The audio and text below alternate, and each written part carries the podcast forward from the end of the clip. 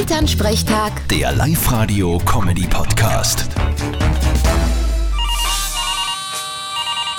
Hallo Mama. Grüß dich, Martin. Du, ich hab gesehen, dass ihr am 1. April Tag der offenen Tür habt. Stimmt das?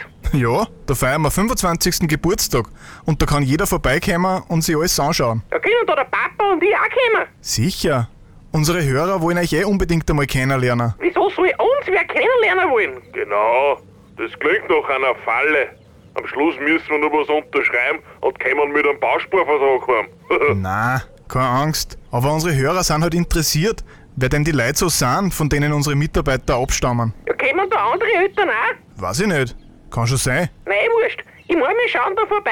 Da kann ich mal mit deinem Chef auch reden, ob's dir gescheit tust. Ja, unbedingt. Quasi wie früher in der Schule beim Elternsprechtag.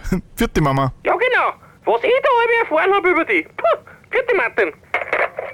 Elternsprechtag. Der Live-Radio-Comedy-Podcast.